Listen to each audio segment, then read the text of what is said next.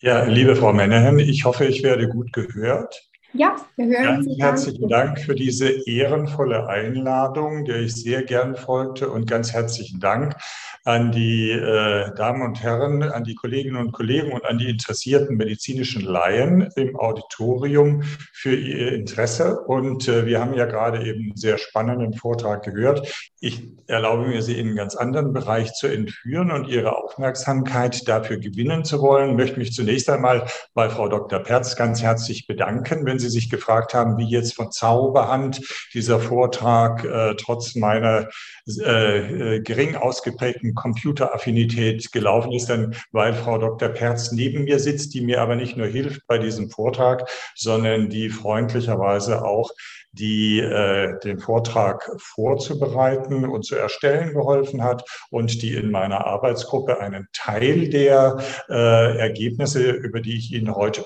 berichten werde, äh, miterarbeitet hat. Erfolgreiche Hirntumortherapien. Wir springen jetzt direkt in äh, das Thema hinein. Wir sind ja zum Teil bei einigen der Gehirntumoren, primären Gehirntumoren, Metastasen sehr erfolgreich und können die kontrollieren, können können manche Patienten auch kurativ behandeln. Ein Beispiel sehen Sie hier, äh, dieses Hirnlymphom vor Therapie und nach drei Zyklen einer Chemotherapie. Das ist unschwer zu erkennen, der riesengroße Tumor, der natürlich erhebliche neurologische Probleme bereitet. Und das ist dann drei Zyklen nach der Chemotherapie. Das ist tatsächlich ein Zwischenergebnis, hier noch, noch ein Mini-Befund.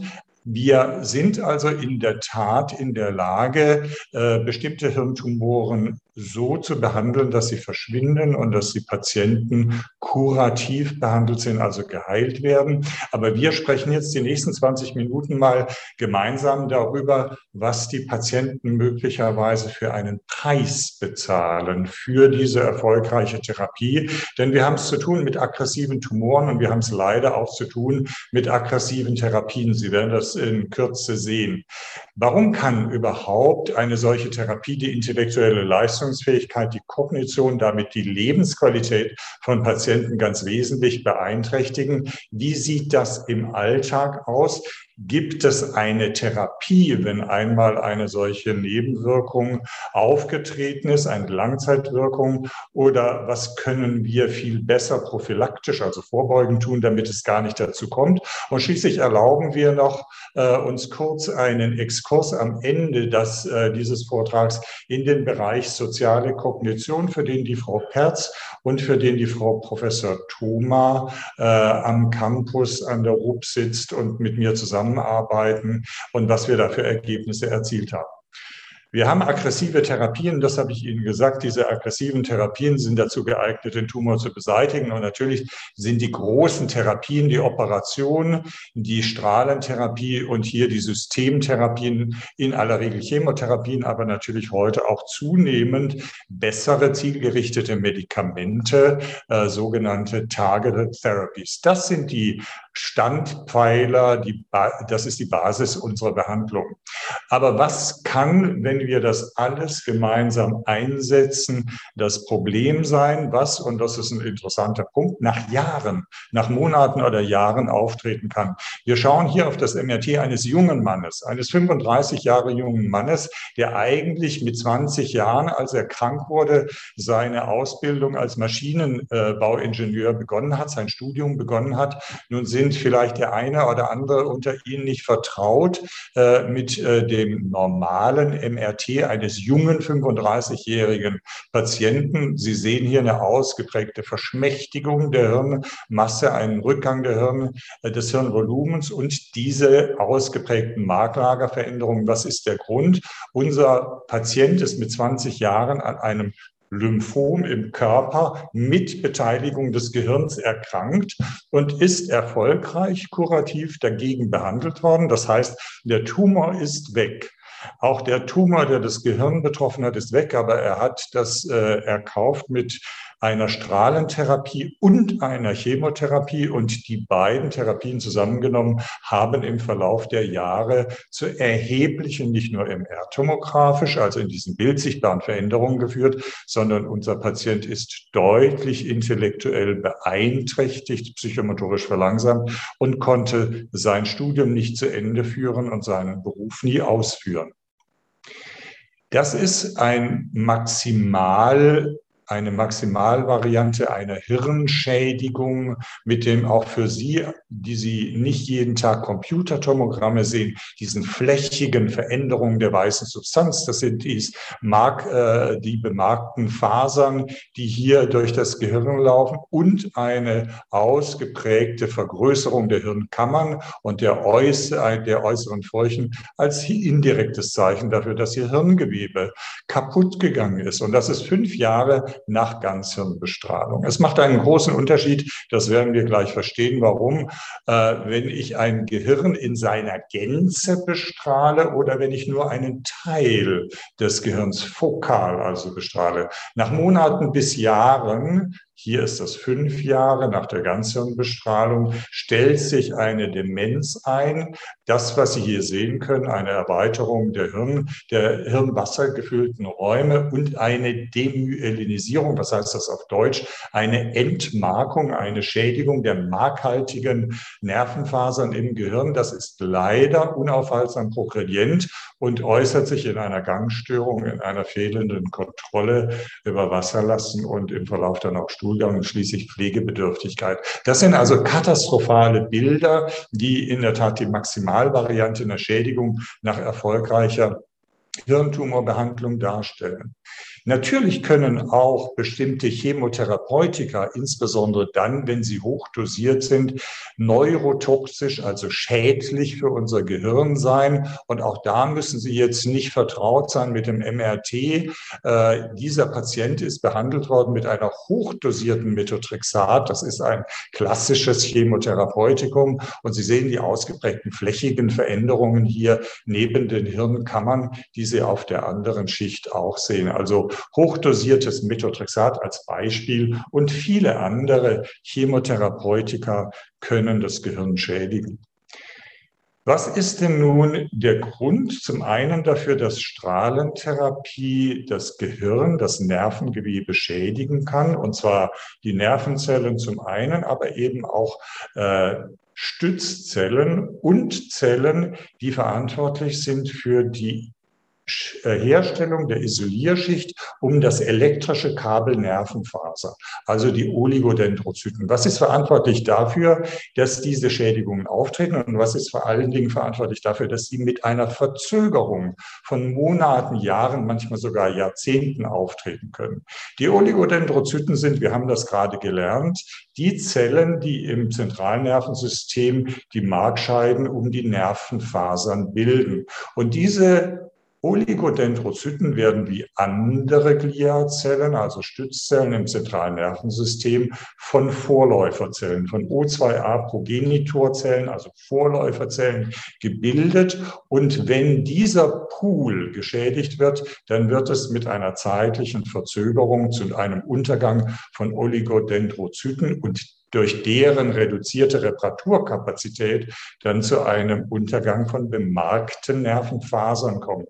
Und das hat Bert van der Kugel vor 20 Jahren im Rattenexperiment sehr gut gezeigt. Wir gucken uns hier nochmal diese Progenitorzelle, also diese Vorläuferzelle an, als ein Exempel dafür, wie ein Zellpool sich ständig selbst erneuert, um zur Verfügung zu stehen nach Untergang von Oligodendrozyten, also der Reifenzellen, die aus diesen Vorläuferzellen entstehen, diese zu reparieren, wenn die untergegangen sind.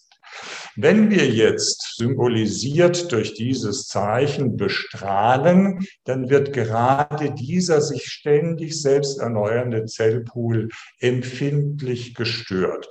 Das schafft dieser Zellpool zu kompensieren bis zu einem bestimmten Punkt. Wenn in diesem Rattenexperiment eine niedrige Dosis eingesetzt wurde, dann kam es zu einer subklinischen, also morphologisch nachweisbaren, aber klinisch nicht wirksamen Schädigung, wenn eine bestimmte Schwellendosis überschritten wird, wie im Übrigen dann auch bei der Situation der menschlichen Bestrahlung, wie wir sie gerade gesehen haben, dann gehen eben mit Latenz, weil die Reparaturkapazität nicht mehr ausreicht, Nervenfasern zugrunde. Und Sie sehen das an diesem Rückenmarksquerschnitt überall dort, wo normalerweise bemerkte Nervenfasern verlaufen, ist das Gewebe durch Narbengewebe ersetzt.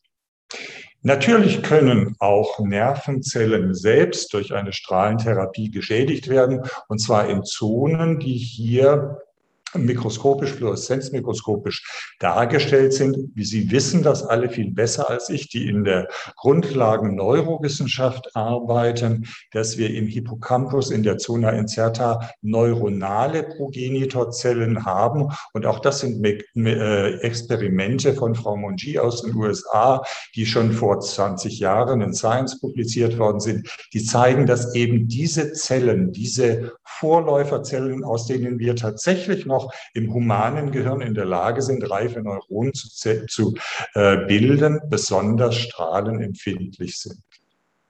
Nun hatte ich Ihnen die, diese schrecklichen Bilder der beklagenswerten Patienten mit einem ausgeprägten dementiellen Syndrom, also mit der Maximalvariante einer neurotoxischen Schädigung gezeigt. Sie können sich vorstellen, dass natürlich viele Menschen nicht mit solch großen Dosen nicht im Ganzen bestrahlt werden, sondern aus therapeutischer Sicht einen Teil des Gehirns notwendigerweise zusammen mit dem Gehirn bestrahlt wird. Und über was klagen diese Patienten, mit denen wir es im klinischen Alltag zu tun haben und um die es in der Folge jetzt auch gehen soll, als, äh, ich sage eher subtiles Syndrom als Therapiefolge. Das betrifft Störungen, das können Sie sich leicht vorstellen. Sie sind hier einer komplexen Aufgabe unterworfen. Sie sind hier einer komplexen Aufgabe unterworfen. Hier sind Sie interferenzanfällig. Sie müssen sich konzentrieren, fokussieren. Und das sind genau die Dinge, die Patienten, die wegen einer Hirntumorbehandlung, äh, äh wegen einer Hirntumorerkrankung behandelt wurden, mitunter klagen. Wir haben Probleme, uns umzustellen stellen.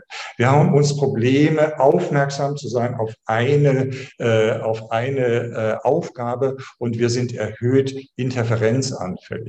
Wie kann man das und was kann man denn neuropsychologisch testen? Und da bin ich in der Tat als Neurologe zutiefst abhängig von den Mitarbeiterinnen in der klinischen Neuropsychologie, die eben Testinstrumente zur Verfügung haben, wenn ein solcher Patient, eine solche Patientin kommt und sagt, ich bin nicht mehr vom Gedächtnis Gedächtnis, der Aufmerksamkeit und der Konzentration her so leistungsfähig wie vor meiner Erkrankung, dann sind die Neuropsychologen, die Neuropsychologinnen in meiner Abteilung in der Lage, mit Hilfe von validierten Testinstrumenten eben die Determinanten dieser kognitiven Funktion, also Aufmerksamkeit, Konzentration, psychomotorisches Tempo, Lernen und Gedächtnis, Exekutivfunktion zu testen. Und da würde ich Sie jetzt gerne mal mitnehmen, dass Sie wissen, was die machen. Psychomotorische Geschwindigkeit. Wir gucken uns jetzt mal diese Aufgabe an und wir müssten jetzt ganz schnell, so schnell wie möglich von der 1 zu 2 finden und von der 2 äh, dann die 4, äh, die 3 und dann die 4 und so weiter. Das müssen wir verbinden und müssten das so schnell wie möglich machen. Dafür gibt es von gesunden Kontrollpersonen Personen in bestimmten Lebensaltern Normalwerte und wir können das psychomotorische Tempo einer solchen Person, die angibt, hier Defizite zu haben, erfassen. Versuchen Sie sich mal diese 15 Begriffe zu merken. Trommelvorhangglocke, die vernünftigerweise inhaltlich ja keine Verbindung miteinander haben. Das ist eine ziemlich schwere Aufgabe, die wird natürlich wiederholt. Das müssen Sie nicht direkt nochmal, das müssen Sie einmal direkt sagen und vor allen Dingen müssen Sie, nachdem Sie andere Aufgaben erledigt erledigt haben, diese 15 Begriffe nochmal nach einer gewissen Zeitspanne abrufen. Also unmittelbarer Arbeitsspeicher und verzögerter Abruf. Jetzt müssten Sie mir auch mal sagen, was für Farben Sie hier sehen, wenn Sie die Schrift sehen. Also das ist natürlich, wie Sie sich, wie Sie sofort merken, nicht äh, rot die Farbe, sondern das ist geschrieben in Grün. Aber um Sie zu narren, ist das äh, äh, tatsächlich jetzt eben das Wort rot. Und da müssen Sie sich auf die Aufgabe konzentrieren, jetzt nicht das Wort vorzulesen, sondern die Farbe zu erkennen und zu benennen. Und das schaffen Sie nur, wenn Ihre Front Frontalhirnfunktion, ihre Exekutivfunktion in Ordnung sind. Für all diese Tests gibt es Normalwerte für deren Fehlerhaftigkeit äh, und, für deren Normal und für deren Normalwerte. Natürlich sind es nicht nur diese drei Tests, die gemacht werden, sondern Kognition, also Gedächtnis, intellektuelle Leistungsfähigkeit, Merkfähigkeit, psychomotorisches Tempo, Aufmerksamkeit, Konzentration werden getestet und sind bei den Patienten mit Gehirntumoren, wie sie sich denken können, natürlich nicht nur durch Therapie, wie ich jetzt ein bisschen äh, holzschnittsartig behauptet habe, also Strahlen- und Chemotherapie und den operativen Eingriff geschädigt, sondern natürlich durch eine ganze Reihe von Einflussfaktoren, wie vor allen Dingen natürlich auch die Tumorerkrankung selbst, wenn sie denn fortbesteht. Aber Sie sehen hier, was nachvollziehbar ist für uns alle, Angst, Schlafstörungen, reaktive Depression, die mit Tumorerkrankungen zusammenhängende, quälende Müdigkeit, Fatigue und so weiter, haben natürlich einen Einfluss auf Kognition und Lebensqualität. Und wenn das Kind einmal in den Brunnen gefallen ist, dann ist es in der Tat schwierig und deshalb habe ich mir erlaubt, äh, hier ein Fragezeichen hinter die Therapiemöglichkeiten zu schreiben. Das können Sie sich auch vorstellen. Wenn Nervengewebe untergegangen ist, wenn Hirn geschrumpft ist und äh, die markhaltigen Nervenfasern nicht mehr funktionieren, dann wird es natürlich keine wirksame Therapie geben, die diese einmal eingetretenen Schädigungen wieder rückgängig macht. Wir haben aber natürlich, wenn wir diese ganze Reihe von Einflussfaktoren anschauen, die einen Einfluss auf Kognition und Lebensqualität haben. Natürlich die Möglichkeit, durch psychotherapeutische Verfahren, durch antidepressive Therapie, durch Reduktion der Fatigue und so weiter, ähm, die äh, und kognitive Rehabilitation in gewisser Weise Entlastung zu verschaffen. Aber das Beste ist natürlich zu vermeiden, dass solche Schädigungen überhaupt erst eintreten. Und das ist so in den letzten 25 Jahren, kann ich sagen, das Thema meines Arbeitslebens.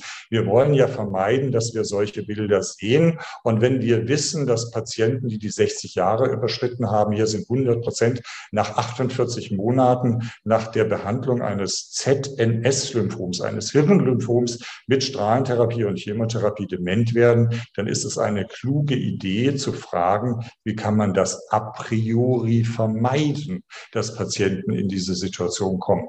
So haben wir in meiner Bonner Zeit zwischen 1995 und 2001 zum ersten Mal in Deutschland eine klinische Studie durchgeführt, bei der wir dieses diesen seltenen Hirntumor, das Lymphom, mit einer alleinigen Chemotherapie behandelt haben. Wir wollten diese toxische Kombination Chemotherapie und Strahltherapie für das Gehirn vermeiden und haben die, die Frage gestellt, kriegen wir diesen Tumor denn mit einer alleinigen Chemotherapie in den Griff und haben dazu die systemische Chemotherapie mit einer intraventrikulären in das Hirnkammer applizierte äh, Chemotherapieverfahren verknüpft. Und die Erfolge waren zunächst einmal, was das, was die reinen Überlebenszeiten als ein wichtiges onkologisches äh, Wirkungskriterium anbelangt, das darf ich unbescheiden sagen, spektakulär gut und gehören auch heute noch zu den besten Ergebnissen, die auf der Welt bei dieser Erkrankung erzielt worden sind. Und zwar vor allem für die jüngeren Patienten unter 60.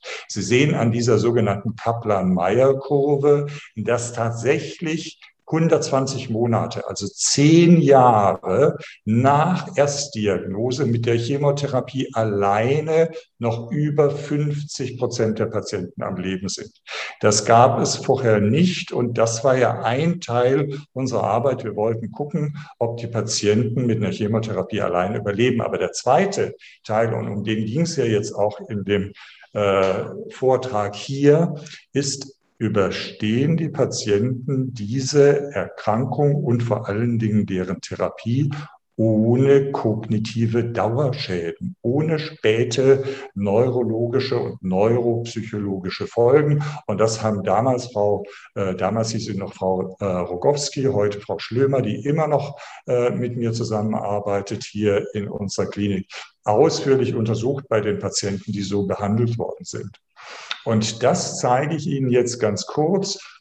Das müssen Sie nicht im äh, Detail sehen, aber äh, zum Beispiel verbales episodisches Gedächtnis, nicht verbales episodisches Gedächtnis und sieben andere kognitive Funktionen haben wir geprüft vor der Therapie, also dann, wenn der Tumor dazu führt, der Tumor allein, dass die Patienten kognitiv schlecht sind. Wir haben sie dann unmittelbar nach der Therapie untersucht. Im Übrigen ist 100 der Normwert. Und Sie sehen, die Patienten erholen sich. Aber spannend ist es ja, passiert dann zehn Jahre nach der Therapie ein sekundärer Einbruch, so wie ich ihn gerade erläutert habe. Und das Schöne ist, die Patienten erholen sich weiter, bleiben stabil mit Ausnahme dieser einen Domäne. Und das ist das, was wir erreichen wollten. Das heißt, wir konnten eine Tumorkontrolle für viele Patienten, eine Heilung ihrer, von ihrem Hirnlymphom mit einer Chemotherapie alleine erreichen und haben trotzdem die neurokognitive Funktion erhalten. Das ist das, was ich zusammenfassend dann für diesen Teil unserer Arbeit äh, geschrieben habe für junge Patienten, das heißt für Patienten unter 60, haben wir einen kurativen Therapieansatz entwickeln können und das ohne, dass die kognitive Funktion und die Lebensqualität beeinträchtigt wurden. Lassen Sie uns die letzten sieben Minuten diesen Exkurs, den ich der Zusammenarbeit mit Frau Professor Patricia Thoma am Institut für Psychologie und meiner Doktorandin, jetzt Doktorin, Frau Dr. Perz, verdanke soziale Kognition. Wir interessieren uns dafür, was für Spuren hinterlässt diese furchtbare Erkrankung und diese aggressive Therapie, von der Sie sich vorstellen müssen, dass sie zum Teil über Monate geht, äh, in Bezug auf die soziale Kognition. Was ist das überhaupt, soziale Kognition? Unser menschlicher Alltag besteht aus sozialen Interaktionen und dazu gehört, dass wir uns sozial zugehörig führen, fühlen. Und denken Sie an einen Patienten nach überstandener potenziell lebensbedrohlicher Erkrankung, sozialen Rückhalt, der den besonders braucht. Das besteht aus Emotionserkennung. Das heißt, mein Gegenüber fühlt und ich muss in der Lage sein, um sozial interagieren zu können, mich in die Empfindungen, in die Gefühle, die Gefühle meines Gegenübers zu erkennen und einzuordnen. Ich muss in der Lage sein, dann, wenn ich seine Gefühle erkenne, ihre Gefühle erkenne, mich dort hineinzufühlen, hineinzufinden und ein Teil der sozialen Kognition ist, es tritt eine schwierige Situation in der Interaktion auf und ich bin aufgerufen, jetzt eine Lösung zu finden. Wenn ich das nicht kann, all diese Dinge, dann gibt es erhebliche Auswirkungen auf die Lebensqualität.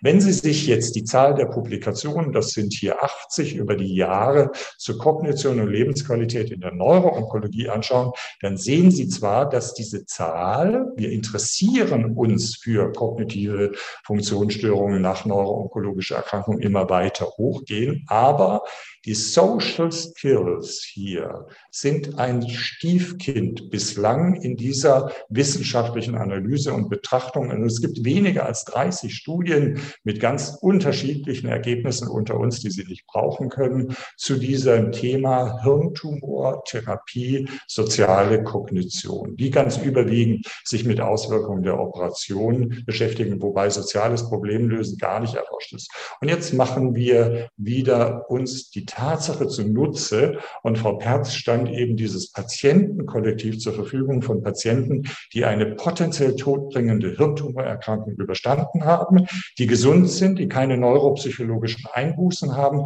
und die bereit sind, sich in Bezug auf ihre soziale Kognition untersuchen zu lassen und mit Vergleichspersonen, die nach Alter, Geschlecht und Bildung gematcht sind, zu untersuchen.